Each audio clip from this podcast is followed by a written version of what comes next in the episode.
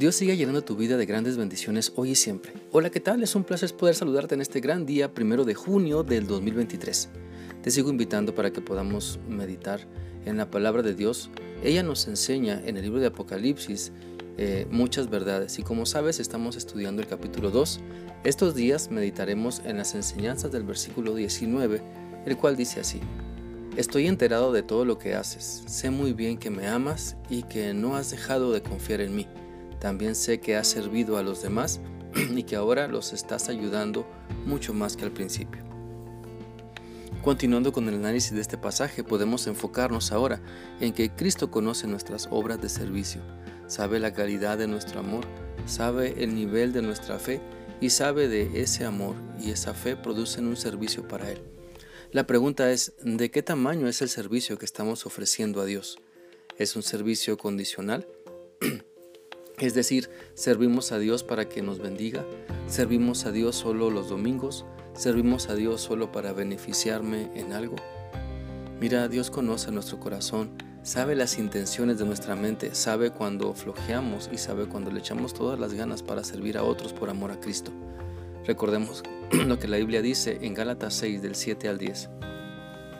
No creen ustedes que pueden engañar a Dios, cada uno cosechará lo que haya sembrado. Si seguimos nuestros malos deseos, moriremos para siempre, pero si obedecemos al Espíritu tendremos vida eterna. Así que no nos cansemos de hacer el bien, porque si seguimos haciéndolo, Dios nos premiará a su debido tiempo.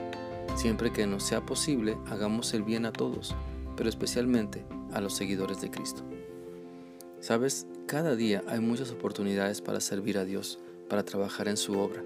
Cada necesidad que Dios deja que veamos es una oportunidad para servirle sirviendo también a nuestro prójimo. Por eso busquemos a Dios con todo nuestro corazón, para que su amor nos transforme y ese gran amor se refleje en nuestra vida. Busquemos a Dios para que nuestra fe sea fortalecida y que a pesar de las adversidades podamos creer y actuar como Cristo nos ha enseñado. Entonces, si nuestra vida rebosa de su amor y fortalecemos nuestra fe en Cristo, las obras de servicio que realizamos en Cristo serán de bendición para muchas personas porque servimos con humildad, con sencillez de corazón. Recordemos también que la Biblia dice en Gálatas 5:13 lo siguiente. Hermanos, Dios los llamó a ustedes a ser libres, pero no usen esa libertad como pretexto para hacer lo malo. Al contrario, ayúdense por amor los unos a los otros.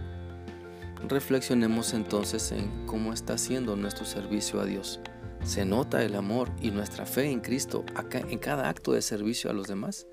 Levantamos al caído para que siga a Cristo, quitamos los obstáculos para que otros avancen y conozcan a Cristo y maduren. Dejemos ya de poner obstáculos de odio y rencor, obstáculos de chisme y de mala cara, de hipocresía y de vanidad. Sirvámonos los unos a los otros por amor a Cristo, porque Él conoce nuestras obras y sabe si estamos sirviendo por obediencia o para hacer solo fama y fortuna. Te invito para que hagas lo que hagas, pienses en Cristo pienses en lo puro, en lo honesto que Cristo quiere que realices hoy y siempre.